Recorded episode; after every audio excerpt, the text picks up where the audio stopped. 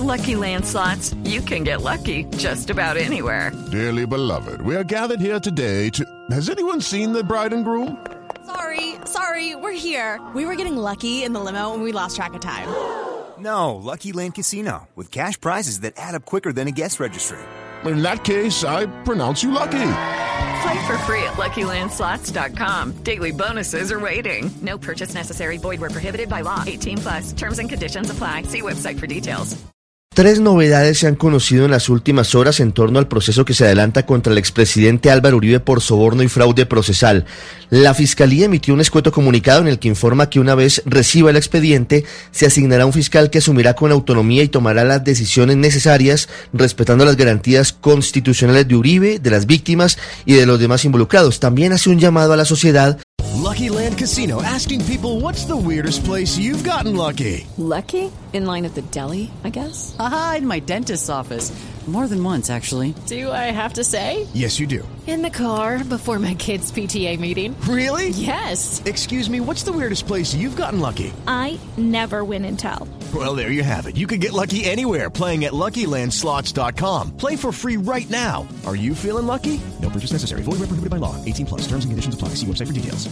Y a los diferentes actores públicos a respetar el rol autónomo e independiente de la Fiscalía y de los funcionarios de la rama judicial. La segunda novedad es la recusación que entabló el senador Iván Cepeda contra el fiscal general Francisco Barbosa y contra la vicefiscal Marta Janet Mancera para que la Corte Suprema, no el presidente Iván Duque, nombren un fiscal ad hoc es decir, que el presidente no envíe la terna, sino que la misma Corte la produzca porque según él no permite el fiscal Barbosa garantizar independencia en el manejo de este caso. La tercera novedad se produjo anoche tras una revelación proveniente del Centro Democrático de un contrato firmado el 14 de julio del 2016 por el magistrado César Augusto Reyes, entonces litigante que tenía una oficina de abogados con el Fondo de Programas Especiales para la Paz de la Presidencia de la República por 575 millones de pesos para establecer la situación jurídica y el estado de salud de las personas con medida de aseguramiento condenadas que estuvieran en la lista de exguerrilleros de las FARC que iban a ser sometidos al acuerdo de paz.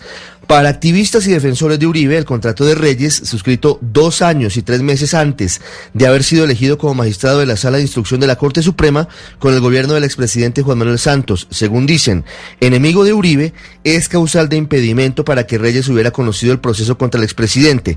Y traen a colación el caso de la magistrada Cristina Lombana, quien fue recusada por el senador Iván Cepeda por haber sido subalterna del abogado del expresidente Uribe Jaime Granados y porque como militar activa fue subordinada del ex jefe de Estado.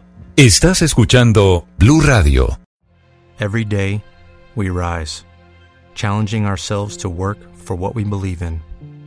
At U.S. Border Patrol, protecting our borders is more than a job, it's a calling.